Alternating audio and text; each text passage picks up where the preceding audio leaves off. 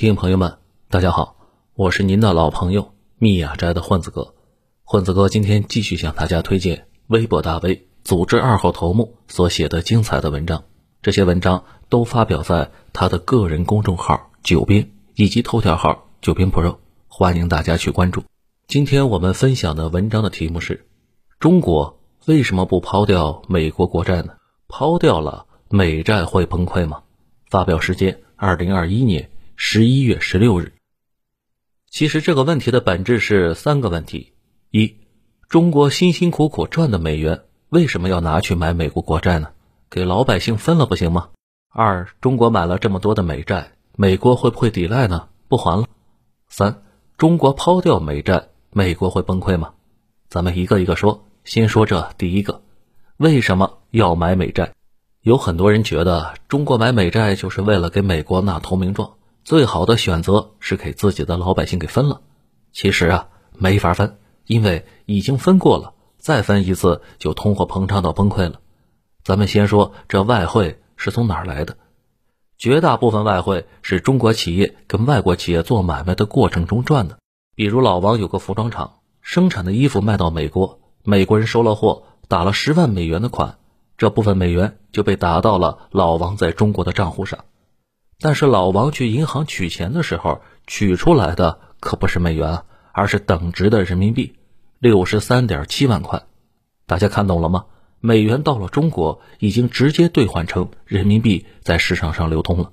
中国的外汇储备本质也是无数个老王这样的企业，在跟美国人做买卖的过程中，收到美元换成人民币，美元留在了央行，等价的人民币呢打到了老王的账户上面。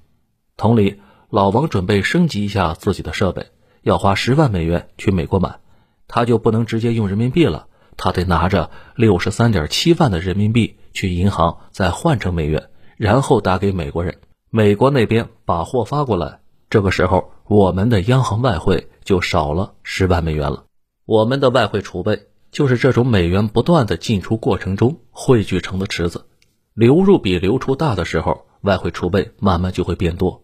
流出比流入大的时候，慢慢就会缩小。此外，还有不少海外的投资，比如日本人来华建厂要投资十亿美元，这些钱也变成了外汇，中国市场上就会多六十七点三亿人民币。印度那边投资和出口呢都没有中国多，他们只好依赖别的办法。有很多留学生和海外的务工人员，他们会给老家的钱呢，也会成为外汇的重要组成部分。这也是为什么美国那边动不动就拿印度留学生和工作签证说事儿，因为这种事呢，确实是能伤到印度的。那么这些钱能干什么呢？比如王健林前些年在海外买买买，老王自己的产业很少有产生外汇的，他主要是做国内房地产嘛。他要到海外买产业，就得把他的人民币存款换成美元，然后去海外买产业，这时候外汇是减少的。此外，中国有很多国字头的公司。比如中国的那些钢铁巨头要在国际上大量购买铁矿等原材料，这都需要他们拿钱去换美元，换成美元再去买铁矿。或者中国企业租借巴基斯坦的瓜达尔港、希腊的比雷埃夫斯港，这些都需要花美元的。在改革开放之前，为什么我们那么穷，那么举步维艰呢？因为当时啊，我们陷入了一个怪圈之中，出不来了。我们想买德国和日本升级设备。但是需要美元才能购买呢，可是我们的设备太老旧，生产出来的东西国际上没人买，也就赚不到美元，赚不到美元就没有办法升级设备，这就非常尴尬了。现在大家明白了为什么很多国家需要世界银行的贷款了吧？因为他们也陷入到这个大坑出不来，只有拿到贷款才能打破这个循环。那么我国是如何破局的呢？当时啊，主要有两条路。一是向日本卖我们的矿产和石油资源，比如稀土，还有大庆。大庆当时石油也很多，还可以卖石油的。当时的日本和现在的日本不太一样。当时的日本亚洲战略是让中国做资源输出基地，东南亚国家做他们的低端产能聚集地。另外一条路是让海外华人来中国投资，他们带着美元就可以给我国升级设备了。前文也说了。福建、广东、浙江都在海外有大量的移民，他们当中的有钱人，有的单纯是为了盈利，有的是因为家国情怀。改革开放后，他们回国投资，很快中国就有了改革开放后第一批能参与国际贸易的产业投资了。再后来呢，我们就加入了世界贸易组织，我国产品可以低成本的卖到西方，赚到美元后就升级设备，慢慢的走到了现在。咱们回到本文话题，现在企业会在国际上购买原材料和设备，中国老百姓去海外消费等等都会消耗外汇，但是消耗速度小于产生的速度，所以就有了一个三万亿的池子。这些钱呢，现在没有什么可花的地方。刚才也说了，已经在国内。兑换过一次人民币了，再兑换一次人民币就太多了，而且也没有办法做账。如果让企业贷款，拿着美元去收购美国的企业，美国又推三阻四的不愿意卖，没办法，只好换成美债，能赚一点是一点，不然只能趴在账上，一毛钱也赚不到了。这里就有个问题，国家可不可以拿着这些外汇去炒股呢？比如去炒一下特斯拉的股票，说不定现在都翻倍了。一般是不会这么做的，毕竟。保存外汇的是银行，银行很少做高风险操作，不过不代表从来不做的。在上个世纪七十年代，一个叫李强的大佬有个疯狂的操作。这个人早年是我党在上海的特工，后来干到了商务部长。他在七十年代初意识到美元黄金很快就要脱钩了，到时候美元会大幅贬值，于是他就把国内的很多外汇都换成了黄金。等到布林顿森林体系解体，美元大幅贬值之后，再把黄金慢慢换成美元。后来据李先念说，这一笔是赚了三十多亿美元，这在当时是不得了的数字。那么第二个问题是，美国会违约中国的美债吗？不太可能。整体而言，美债信用很好，建国两百年，美债从没有违约过。当然了，这不是他宅心仁厚，为人民群众的生命财产着想，而是有更长远的考虑。担心今后没法再做生意了，紧急情况下筹不到钱，两百来年的克制让他形成了史无前例的信用。美国能以全世界最低的成本借到钱。我前面也讲了，美国一建国就准备违约做老赖，不过汉密尔顿给阻止了，这件事也就一直延续了下来，慢慢就变成了传统。英国纵横世界几百年，靠的也是可怕的信用。英国跟荷兰开战，英国人欠荷兰人的钱照样会兑付。不是因为英国人脑子抽，而是因为他们知道，只要是坚持对付，将来就可以从荷兰借到更多的钱去打荷兰。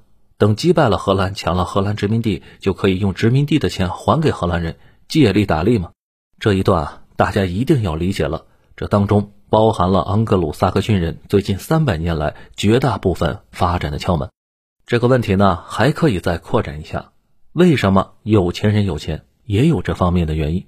他们可以借到大量的钱，帮助自己渡过难关或者扩展新业务。比如以前恒大经常空手套白狼，发企业债就能借到钱去盖楼，把楼盖起来赚钱还回去，自己吃利差。但是信用这东西非常脆弱，积累可能需要很久很久，但是想毁掉却是很快的。比如恒大以前谁都会觉得他不会违约的，现在谁还敢这么确定呢？恒大这次出这么一次事儿，在很多年内都缓不过来的。尽管美国的财务状态不比恒大好多少，也是靠着借新还旧度日。回到本文话题，如果美国违约了中国的国债，信用破产了，下次他出了麻烦，一分钱都借不到，谁还敢借给他呢？或者能借到，但是需要支付高额的利息。此外，如果中国手里持有一百万亿的美元，说不定美国还考虑一下。现在中国持有多少呢？一点零七八六万亿，在美国二十三万亿的国债里面，只占到百分之四点三，这比例啊太小了。大家可能觉得这也不少了，但是大家注意一下啊，之前一个接一个的川普熔断，就让美股蒸发了十五万亿。美国一次发行的抗疫的国债也都超过两万亿。较比较而言，中国那点钱呢，真是个弟弟。美国基本不大可能因为这点钱去损害自己天亮的生意。就跟你不会因为几个烧饼钱就把身份证卖了一样，当然了，也有这种人，但是现阶段的美国应该没那么愣。此外，中此外，中国买的国债是不记名的，到期支付，这又是什么意思呢？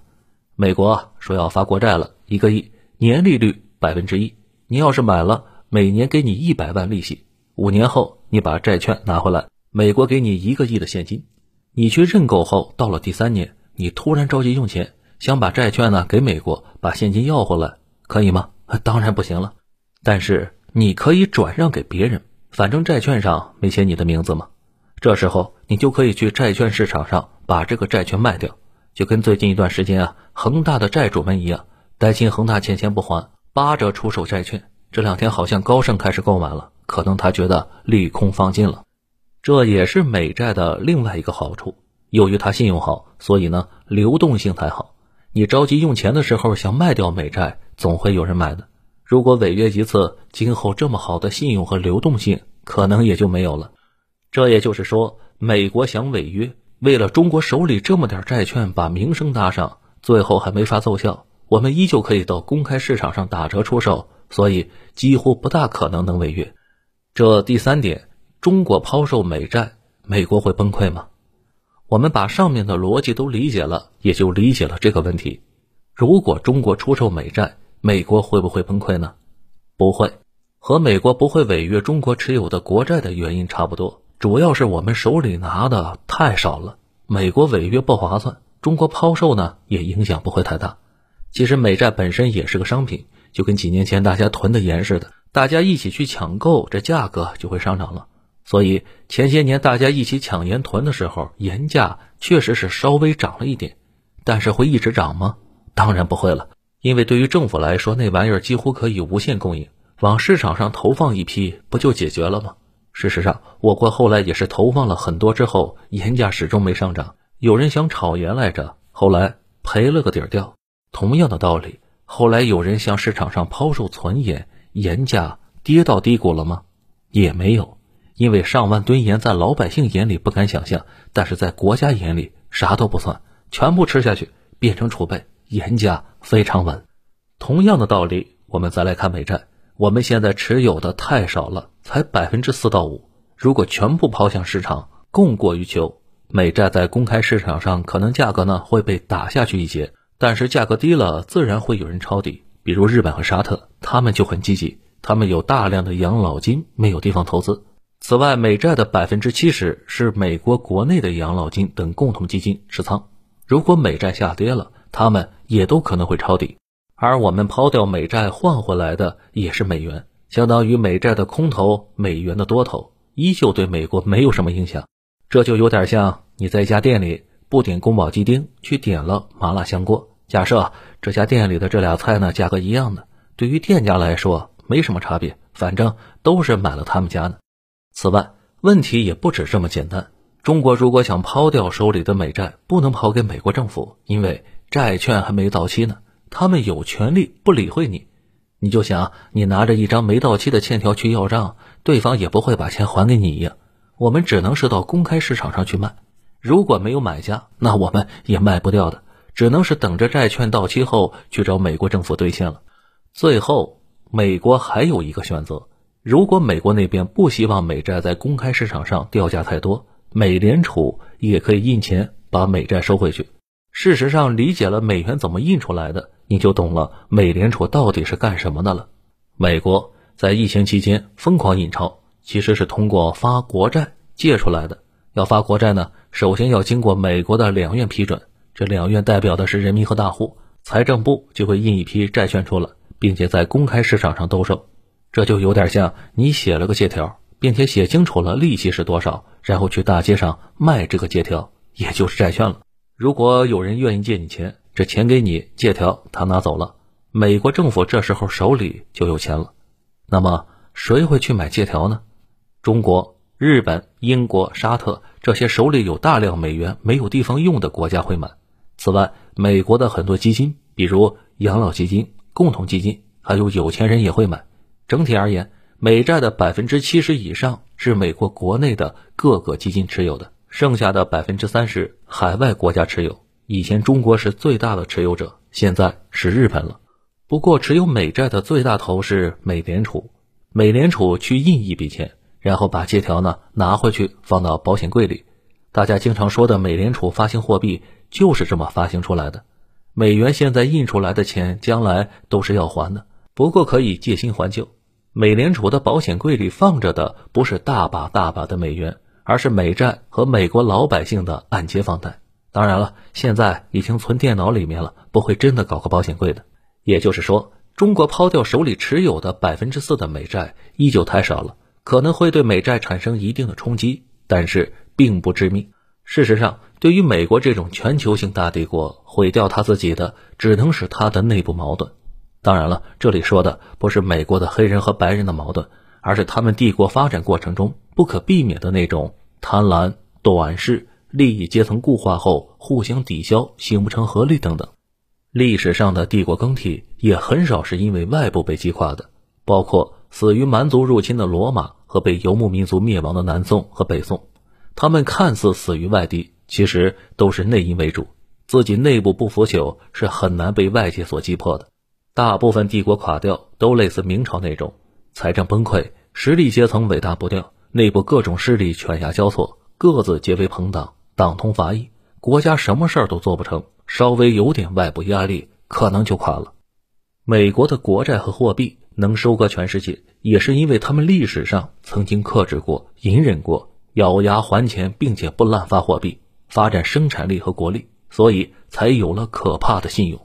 现在这一切正在一点点败坏掉，跟英国当初经历过的是一模一样的。至于多久才能彻底败坏完呢？这个我也说不准。当然了，关键是咱们不能跟他比烂啊！如果大家一起比烂，那美国就显不出来烂了。所以还是要坚持不骄不躁的慢慢发展。既要克服投降论，也要克服速胜论。咱们啊是上坡的神，他们是下坡的神。指望抛售他们的债券就把他们搞崩溃，这种操作呢本身就不现实。这也是一种速胜论。毛主席说过，持有投降论和速胜论的人其实是一种人。唯一能指望的还是发展本身。等到实力大到一定程度，就跟引力定律一样，自然就把周围的人吸引过来了。大家用你的货币买你的国债，被你收铸币税。我依旧觉得有生之年会有这么一天的。好了，文章到这里就结束了。感谢九编大佬，我是您的老朋友密雅斋的混子哥。如果您喜欢这个节目，请订阅并分享给您的朋友们。如果您能给这个专辑《九编里的故事》一个五星好评的话，那将是对作者和主播最大的鼓励和支持了。这里是九编授权的。独家公号文章音频发布节目《九编里的故事》，欢迎大家收听。我们下期节目再会。